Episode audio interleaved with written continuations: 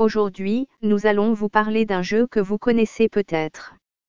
Résumons, vous jouez un E, ado qui se balade dans les hautes herbes à la recherche de créatures mignonnes dans le but de les attraper, les collectionner et les amener combattre contre leurs congénères dans des arènes tenues par des maîtres, tout ça dans le but de devenir le meilleur dresseur. Ça vous dit quelque chose? Spoiler, c'est pas Pokémon, mais on ne pourra pas s'empêcher d'en parler. Type MMO, RPG Éditeur Humble Game Développeur Crema Game. Date de sortie 6 septembre 2022. Classification 12 ans et plus. Si le genre n'est pas fort étendu dans nos contrées, le Pokémon-like est très populaire en Asie où les déclinaisons de la fameuse licence sont légion.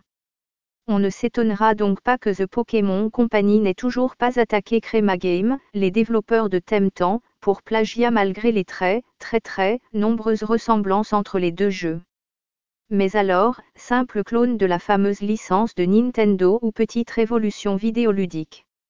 Nous allons tâcher de vous en dire un peu plus sur ce jeu qui, après deux ans de ARLI Access, vient de débarquer avec fracas dans une version 1.0 au début du mois de septembre. Temtem propose un univers coloré et feel good, à la mode depuis le premier confinement durant lequel le succès d'un certain Animal Crossing aura fait rêver plus d'un studio le jeu se veut un digne héritier des premiers jeux Pokémon. Pas d'innovation de gameplay comme on a pu en trouver dans les dernières itérations sur Switch. Il s'agira ici de manier un personnage avec une vue du dessus et de le faire se balader de village en village, en traversant des lieux sauvages remplis de petites créatures aussi mignonnes qu'agressives. Les combats en eux-mêmes se déroulent au tour par tour, la principale différence de Temtem étant qu'il propose des combats à deux créatures contre deux, au lieu du traditionnel 1 contre 1 de Pokémon.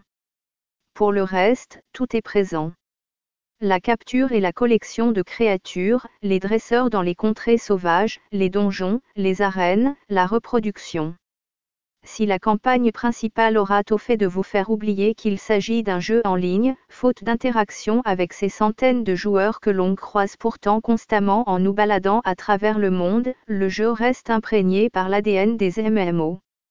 Les quêtes secondaires, le farm, fait de réaliser la même action en boucle, et bien sûr un endgame basé sur l'affrontement entre joueurs, ou au contraire sur leur coopération pour affronter des créatures particulièrement rares. D'ailleurs, comme dans tout MMO, le jeu propose une boutique. Bien que cette dernière ne propose que des éléments cosmétiques, elle pourrait constituer un élément à prendre en compte si vous avez la main légère sur les microtransactions. Précisons d'emblée que nous avons testé le jeu dans sa version PC, mais ce dernier est également disponible sur PS5, Xbox Series et Switch. Nous ne pouvons donc pas assurer que l'intégralité des options présentées ici soit présente sur les différentes plateformes. En évitant le piège de l'exclusivité cependant, le jeu vous offre la possibilité de vous plonger dans l'aventure sur la plateforme la plus adaptée à votre situation, et c'est déjà quelque chose d'important à noter.